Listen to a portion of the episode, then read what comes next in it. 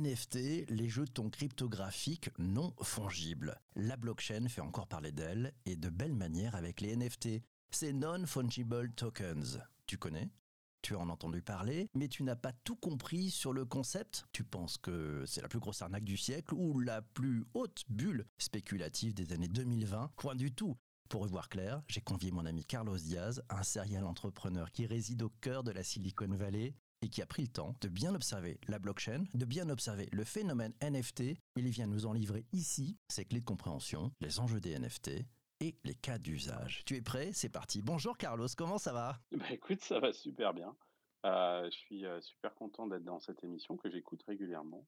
Et donc, euh, bah voilà, je suis, euh, je suis ravi d'être invité. Un véritable bonheur pour nous. Alors, le cœur du sujet, c'est NFT, les jetons cryptographiques non fongibles. Est-ce que tu peux nous aider à nous donner une définition De quoi s'agit-il? Alors, euh, c'est compliqué parce que c'est tech et que c'est un truc de nerd. Dans la Silicon Valley, il y a en ce moment un phénomène qui est que c'est le Science Club qui est en train de mettre la raclée au quarterback, quoi, grosso modo. Donc, les, les techos ont décidé de faire la peau au monde de la finance et ils s'attaquent un petit peu à tout et ils arrivent avec tout leur vocabulaire technologique et toute leur technologie pour, pour débouler en fait tout ce qui existe et tout ce qu'on connaît déjà. Et, c'est le propre de la Silicon Valley, c'est de réinventer le status quo et de, de créer des nouveaux paradigmes. Alors c'est un nouveau paradigme, il y a aussi un nouveau vocabulaire, il y a, il, y a, il y a des nouvelles choses auxquelles il faut s'adapter, ça prend du temps.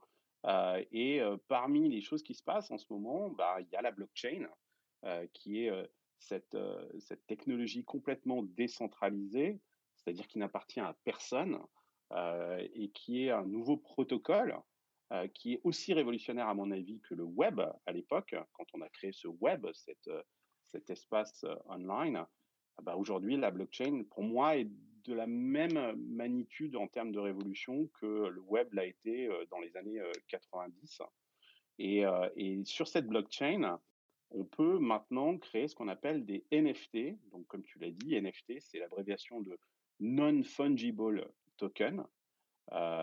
C'est un actif fongible. C'est quoi? C'est quelque chose dont les unités peuvent être facilement échangées. Je vais essayer de vous donner un exemple assez concret.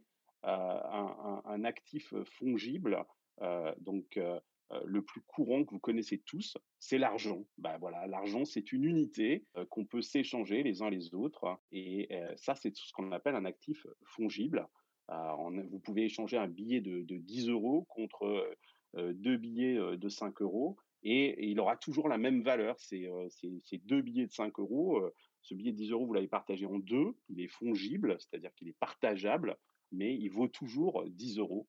En revanche, un bien qui est non fongible, eh ben, on ne peut pas le séparer en deux. C'est-à-dire qu'il a une propriété qui est unique, qui ne peut pas être échangée avec un autre bien. Je vais vous donner là un autre exemple. Si, par exemple, le tableau de la Joconde, il a une valeur, je ne sais même pas combien ça vaut, ça vaut des millions et des millions. Si je coupe ce tableau de la Joconde en deux, eh ben, il vaut plus rien. Donc, euh, il est non fongible, c'est-à-dire que sa valeur n'est pas séparable, n'est pas divisible. Euh, donc, euh, vous pouvez en faire une copie, mais si vous faites une copie de la Joconde, même si elle est super identique, ça ne reste qu'une copie. il y aura toujours qu'un seul tableau original qui lui vaut des millions, c'est celui de la Joconde, et ce tableau-là, vous ne pouvez pas le séparer. Les NFT, ben, c'est, euh, on a essayé de répliquer ce principe-là euh, online de façon digitale, c'est-à-dire que c'est un bien digital qui a une valeur entière qu'on ne peut pas partager euh, et que, qui existe online. Et donc, ce sont des, comme tu l'appelles, hein, des, jetons numériques. Ce sont des sortes de certificats de propriété pour des actifs virtuels euh, ou même physiques hein, d'ailleurs. Hein, c'est pas simplement virtuel. Donc voilà, euh, par exemple, un morceau de musique, ah ben, vous êtes peut-être, euh, maintenant on va créer une sorte de certificat de propriété. Ce morceau de musique, il existe de façon digitale, il peut être copié à l'infini, sauf qu'il n'y a qu'un seul propriétaire. Et maintenant, ce propriétaire, euh, il a sur la blockchain un certificat de propriété qui dit, oui, ben voilà, ce morceau de musique, c'est la propriété de PPC. Vous pouvez le copier, mais il n'y a qu'un seul propriétaire euh, et de, de, ce morceau de musique, c'est PPC. Et c'est toi d'ailleurs, en tant que propriétaire, qui va définir les règles de ce qu'on peut faire de ce bien-là numérique. Je ne sais pas si c'est clair, mais voilà ce que c'est les, les NFT. Je ne sais pas si c'est super clair, mais moi je pense que c'est clair. le plus clair possible. Tu y allais tout doucement, donc c'est pas mal, on a compris. donc voilà, donc ce jeton, il permet de savoir qu'on a la propriété. Quels sont les, les, grands enjeux derrière? On voit bien que c'est la blockchain, hein, parce que ça va permettre d'être non réputiable, d'être certifié par une communauté d'ordinateurs aussi, qui vont vérifier que c'est bon. C'est quoi les, grands enjeux derrière les NFT les enjeux, ils sont colossaux parce que autant on est arrivé à peu près à contrôler la propriété des choses qui étaient physiques, comme je disais, des, tableaux ou des œuvres d'art physiques. mais maintenant, il y a de l'art numérique. il y en a de plus en plus de l'art numérique. Parmi l'art numérique que vous connaissez certainement, c'est justement toute cette musique digitale. Et on avait besoin de quelque part de, tracer qui était l'auteur de cette musique-là. Mais en fait, on le faisait et on le faisait à travers des plateformes qui existent aujourd'hui. Sauf que ces plateformes avaient un pouvoir colossal parce que c'était elles, finalement, qui déterminaient toute cette information-là. Or, aujourd'hui, on rentre dans un monde où la confiance dans ces plateformes-là, elle, elle, elle, elle s'amenuise. Et on avait besoin d'un système qui était inviolable, c'est-à-dire qui n'appartenait à personne. Et ce système qu'on a trouvé, c'est la blockchain, et il nous permet de créer sans intermédiaire, sans l'autorisation de personne, ces certificats de propriété et de distribuer online euh, ces œuvres digitales. Et en plus, c'est programmable. Et donc ça, c'est super intéressant. Je vais essayer de vous expliquer ça aussi. Imaginez que vous créez une œuvre digitale, vous la déposez, comme en fait les NFT, c'est un peu comme si vous alliez à l'INPI, que vous faisiez une enveloppe scellée, quoi. Tu, sais, c'est un truc qu'on avait l'habitude de faire pour déposer une idée, par exemple, ou un brevet ou des choses comme ça. C'est à peu près la même chose la blockchain, sauf qu'on le fait online et que euh, c'est pas comme l'INPI, si ça, enfin l'INPI, si elle brûle, tout brûle avec, les archives brûlent avec, etc.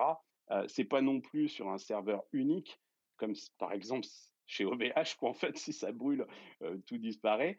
Là, c'est sur la blockchain, c'est-à-dire que c'est répliqué à l'infini sur tout un tas d'ordinateurs, sur une chaîne, c'est ce qu'on appelle, pourquoi, c'est pour ça qu'on appelle ça la blockchain. C'est-à-dire que s'il y a un ordinateur qui déconne, en fait, on a une copie de même certificat à l'infini sur tout un tas d'ordinateurs. Donc, c'est pour ça que c'est absolument inviolable. Et ce qui est intéressant, c'est que ce certificat qu'on va créer, il va devenir programmable. Je vous donne un exemple. Je vous dis, cette œuvre digitale, je l'ai créée, c'est moi qui en ai la propriété. Et puis toi, PPC, tu vas me l'acheter, tu vas m'acheter ce, ce, NFT. Et donc, tu vas me l'acheter pour quelques centaines ou quelques milliers, voire quelques millions de dollars. Il y a des, il y a des œuvres aujourd'hui qui se vendent des millions de dollars sous ce format-là. Mmh donc maintenant, tu en es le propriétaire.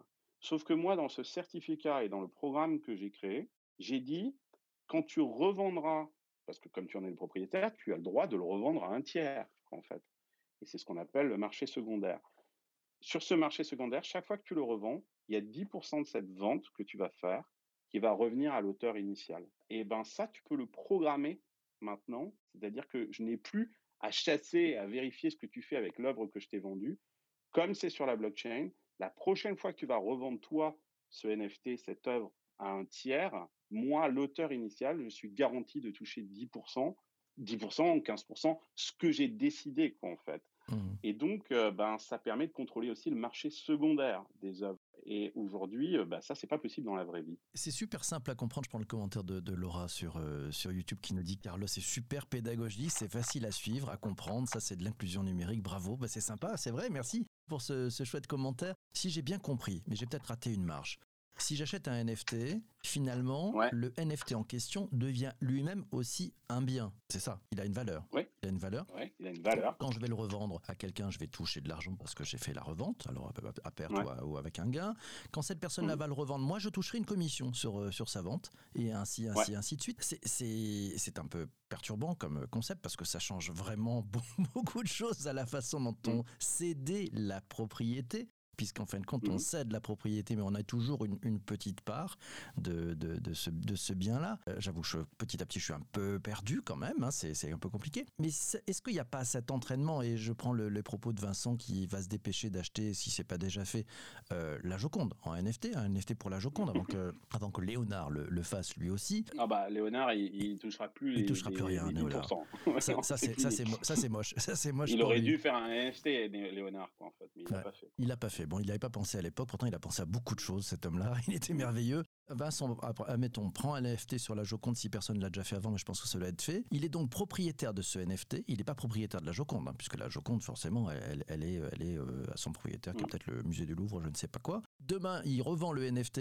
il va toucher une commission, il va vendre des choses, mais on n'est pas en train de créer à partir de rien euh, des valeurs mm. nouvelles, non C'est ça euh, C'est pas un petit peu du. Je sais pas, on n'est pas en train de créer une bulle Non, mais c'est ce que les gens disent, effectivement. Mais alors, euh, la Joconde, ok, euh, euh, elle a un auteur, hein, c'est Léonard, en fait, qui lui a, peint la Joconde et il a sa signature sur la Joconde. Ok, d'accord. Ensuite, comme tu le dis, le propriétaire de la Joconde aujourd'hui, c'est l'État français et le musée du Louvre. Ok, ça, ça n'apparaît pas sur l'œuvre. Il n'y a pas un tampon sur l'œuvre, sur le nez de la Joconde avec marqué propriété de l'État français et du musée du Louvre. Avec une étiquette ça, généralement, c'est marqué. Derrière. C'est derrière, voilà, c'est derrière l'œuvre. Ok, c'est derrière l'œuvre. Il y a un papier officiel, tamponné, j'en sais rien, quoi, en fait, euh, qui, euh, qui est cet acte de propriété, ce, ce, certificat de propriété. Ben, tu vois, ce côté, c'est derrière. C'est la même chose. Quand je dis c'est derrière, c'est sur la blockchain. C'est pareil. Sauf que ce papier qui a derrière, quelqu'un peut l'arracher, il peut se détériorer, euh, on peut le voler, etc., etc. Là, c'est exactement la même chose. Difficile de comprendre pour les gens qu'une œuvre peut être digitale et plus simplement un truc qu'on accroche au mur, qu'on puisse toucher, des choses comme ça. Mais pour ces nouvelles générations, je peux vous jurer que euh, le digital a, autant d'importance que le physique. Ça, on est dans un biais cognitif qui est certainement générationnel.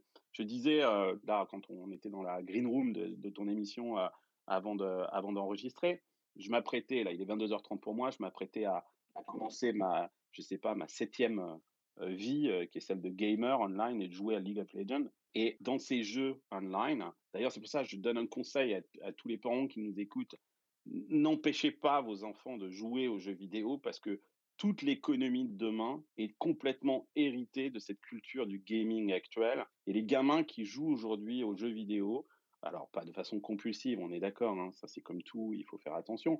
Mais ces gamins-là sont en train de comprendre des choses qui nous, peut-être, nous ne comprendrons jamais, en fait. Et il faut les laisser parce qu'il y a, il y a toute une, il y a toute une culture, il y a, tout des, il y a des mécanismes intellectuels. Et, et dans les jeux vidéo, bah, par exemple, vous allez pouvoir acheter un skin, c'est-à-dire une, une, représentation de votre personnage qui est unique. Et je peux vous jurer que ces représentations, d'abord, elles valent très très cher.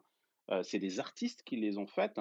Et quand je joue à mon jeu, bah, je ne ressemble pas aux petits copains d'à côté. J'ai une sorte de représentation virtuelle qui est beaucoup plus intéressante, beaucoup plus personnelle, qui est à moi. Et ça, ça vaut dans la tête des gens, en fait, beaucoup, beaucoup d'argent. Et c'est une œuvre. C'est une œuvre, elle est digitale, je m'en sers, elle est interactive. Et ça, pour ces jeunes générations, et même pour moi qui ai 47 ans, euh, presque autant de valeur qu'une croûte que j'accroche à mon mur.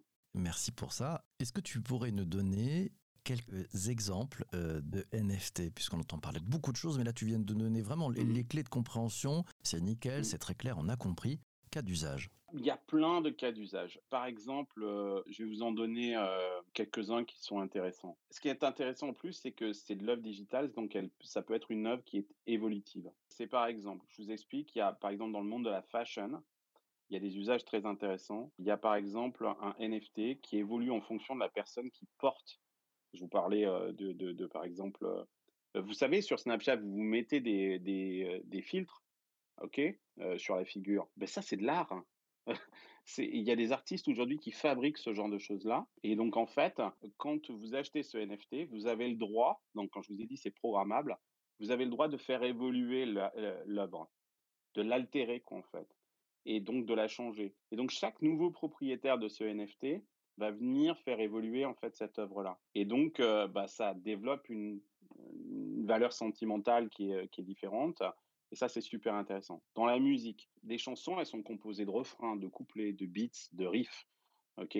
Avec les NFT, les artistes, ils peuvent déposer ces éléments et les vendre, les vendre sous forme de NFT. Dans le domaine du hip-hop, on sait qu'il y a beaucoup de réutilisation en fait de certains riffs, de certains beats, de certains refrains.